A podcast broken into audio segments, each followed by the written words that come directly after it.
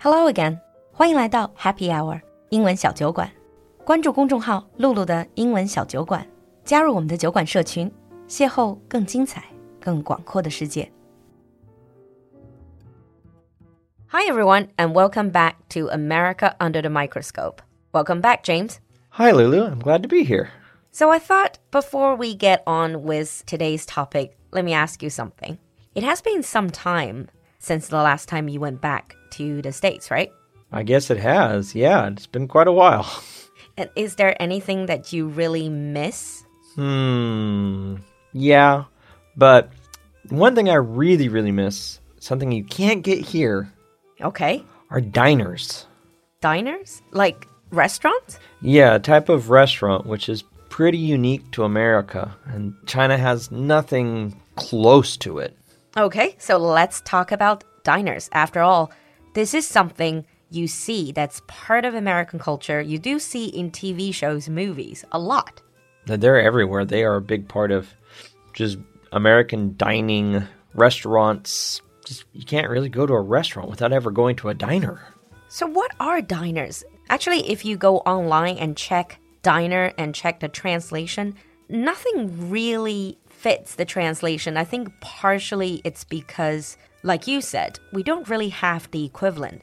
中国文化里是没有这个完全能对应 diner 的这种 restaurant. So what are diners? Well, very simply, there are very casual sit down restaurants that serve classic American cuisine. So just American restaurant. Yeah, but they're not the same as fast food or things because these are sit down restaurants, meaning there are waiters. You sit down at tables, you order from a menu, hmm. food is delivered to you. Okay, so let's talk about diners. Let's get into the details about diners so maybe our listeners can get to see the specific part of the culture. Right. So one thing I want to tell everyone is a lot of Chinese people I know who have went to America have always said it's like, man, eating in restaurants is really expensive in America. Oh, because you have very, like we talked about before, you have a high percentage of tip, like 15, 20%. Yeah, and also just higher cost of food and all that stuff. Now, diners are quite reasonably priced. Mm, can you give us an, an idea? Like, Sure. So, like a few years ago, I was in New York City just for a vacation, and mm-hmm. in the morning, we went to diners to have breakfast. And in New York City, Manhattan, you were able to get a breakfast with coffee for $5. wow. I thought even the food trucks are much more expensive than that. And the breakfast was two eggs, potatoes, sausage, and toast. yeah, that sounds really inexpensive, really cheap. Yeah, it was, and a pretty good sized breakfast. Mm. And you mentioned that's a diner in New York, mm-hmm. in Manhattan, out of Yeah. all this, those places. Does that mean that you do see diners in big cities? Right, diners are everywhere. You'll find them in the biggest city like New York, all the way to the smallest town in rural Alabama. They are everywhere.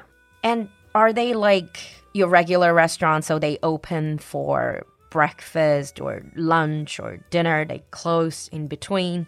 So, diners are open all day, so they don't take breaks between meals like some nicer restaurants do. Ah, so like a all day restaurant. Yeah, they're all day. Some are 24 hours, but if they're not, they definitely open early in the morning because a big thing people go to diners for, probably the most, is breakfast. And a lot of diners will serve breakfast foods all day long. So is it one of those because based on all these TV shows I've been watching, it's a bit like middle of the night.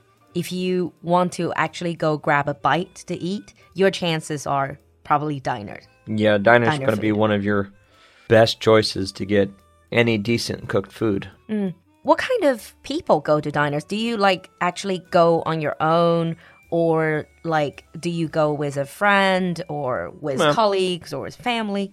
if you ever watch a lot of TV or movies, you'll see all kinds of things. Like some people go there by themselves, like as a routine.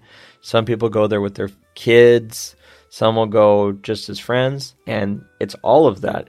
diners are op- are friendly to everyone, family, individuals, couples. Mm. They're just an what we'd consider a very family friendly mm. place.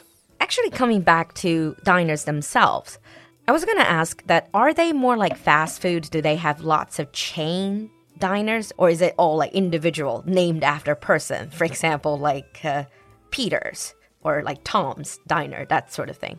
To be fair, most diners probably are a chain because mm-hmm. there are some fairly big chains you'll find all over the country. Denny's? Denny's is probably the biggest one.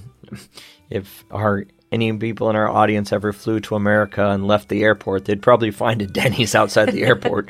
And IHOP? IHOP's another big one. International House of Pancakes. This is what I don't get. They don't just serve pancakes, but they call themselves House of Pancakes, Oh yeah, you go there to eat pancakes, and then we have Waffle House. which doesn't just sell waffles. Yeah, but that's what everyone seemed to order there. Now, Waffle House is mostly just in the South. I've never actually been to one because there are none in my part of the country. Mm. But they're very well known in the South. To be honest, when I was checking online about diners, like the Chinese articles about diners, because I wanted to find a good translation for it, and someone said in a really funny way that diners are just 那篇文章说，diners 就是美国大众的黄焖鸡米饭和沙县小吃。Do you get that joke? I do get that joke. Would you say that's somewhat similar? It's not that's not too far off, I would say. Not at all. So those would be like your Waffle House. I mean, 黄焖鸡米饭, they don't just sell one thing. They also sell a bit of other things. Yeah. It's just really like cheap comfort food, I guess. So what is a diner like? If you go into a diner, what does it look like? Well, let me try to paint a picture for you. Mm. So, at a diner, you'd usually walk in the front door, then you'd be greeted by a waiter or waitress taking you to a table. And the tables are always, almost always booths with like the fake leather ah. and like the hard plastic top tables or just really simple metal chairs and tabletops. And there are some dining counters as well where you'll have stools and people sitting on the stools eating at the counter. You know what? That sounds exactly like Two Broke Girls. Well, the girls and two broke girls work at a pretty standard diner. That would be a standard diner. Yeah, you can think of uh-huh. what that place looks like. That's what a lot of diners look like. Same colors, same lighting, same tables, even the same ketchup bottles and sugar bottles they have on the table would look just like that. It's not like your fanciest establishment. It's oh, God, just no. it's just like very everyday. You walk in and you just you will be fed. Yeah, and they're quite noisy too because there's a lot of you can hear the sound of the kitchen, you can hear them cook, you can hear all the clanking of the glasses and the plates. Mm. So it's not a quiet place and because it's pretty much like an open kitchen. not exactly, but it's usually like they have the bar where the waitress pours the coffee and drinks and stuff, and then the kitchen's right behind it, and you can usually see through the window. Mm. The cooks in the back prepping the eggs and bacon and stuff. Mm. So now let's come to food since you mentioned bacon. Bacon. You don't go to diners to eat healthy food, do you? Bacon's not healthy? well, depending on how you cook it. So, right. Diners probably are most famous for breakfast foods. Most Americans, if they go to a diner, is in the morning. And diner breakfast food would be things like fried eggs, bacon, sausage, toast, pancakes, waffles, hash browns, which is a type of fried potatoes. Is that the thing they sell in McDonald's? Not exactly. What they have in McDonald's is like the hash brown patties, like they put it into a like a brick and fry it. Mm. In America, they shred the potato and they put it right on top of the griddle and fry it that way. 啊，就是那种薯饼，把土豆丝直接上去煎出来的那种。 Yeah, they're actually really similar to there's a in Shanxi there's like a potato cake that they have a fried potato cake that's really similar. Well, I'm, I'm sure you can find. I mean, food. A lot of countries have similarities. I'm sure you can find that in China. Yeah, fried potatoes are fried potatoes.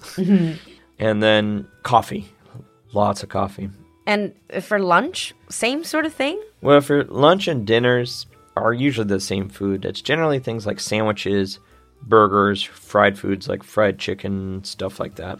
Can I ask you something? Because something I really miss in living in Beijing now is a sort of like all these breakfast places. You used to be able to just go into any of these street, really, really small street breakfast place. Oh, so you can get your youtiao and tofu now? Yeah, that sort I of miss thing. that too. Yeah, that sort of thing. But you also have obviously the very small, like tiny restaurants that you can just go in, have a very quick sit down breakfast, and then on your way to work. Is that the same idea with diners serving breakfast food? People go there, they order things that, that really quickly served, and then they have a coffee, have that, and then start their day of work. Yeah, you got to think about it. It's like, so they might go on, it's like, I'll have two eggs, two bacons, and toast. And uh, how long does it take to fry an egg? Mm. Doesn't take long at all. And in a restaurant, they most likely cook the bacon in an oven. So they half cook it and then they just finish it on the griddle top. So it cooks really quickly. I see. What about dessert? Ah, pie. The thing that diners are probably most famous for would be pies, like apple pie and things like that.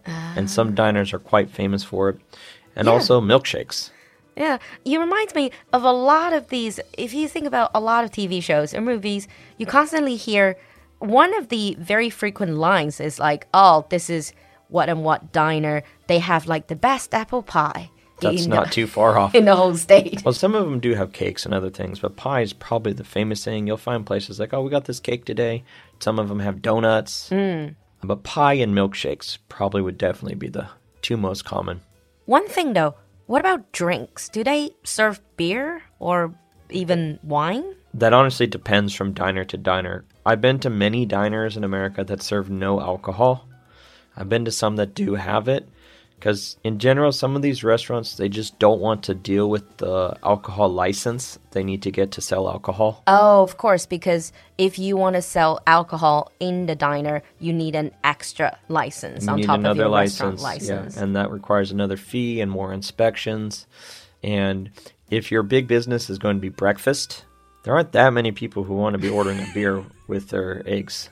I'd be really worried if diners are filled with drunk people, professional drunks with their beer and hash browns. Well, there are some bars that serve breakfast. Mm-hmm. Mm, exactly. Okay, so we have touched upon the basics about of American diners. In the advanced episode, I thought we can go deeper into it and talking about why are diners still a thing, a cultural symbol in the United States, and also how it compares to other type of eateries. Sounds good. We'll see you next time. Bye bye, everyone. Bye. 今天的节目你喜欢吗？赶快联系小助手加入酒馆社群吧。小助手的微信号是 l u l u x j g three，我们在酒馆等你。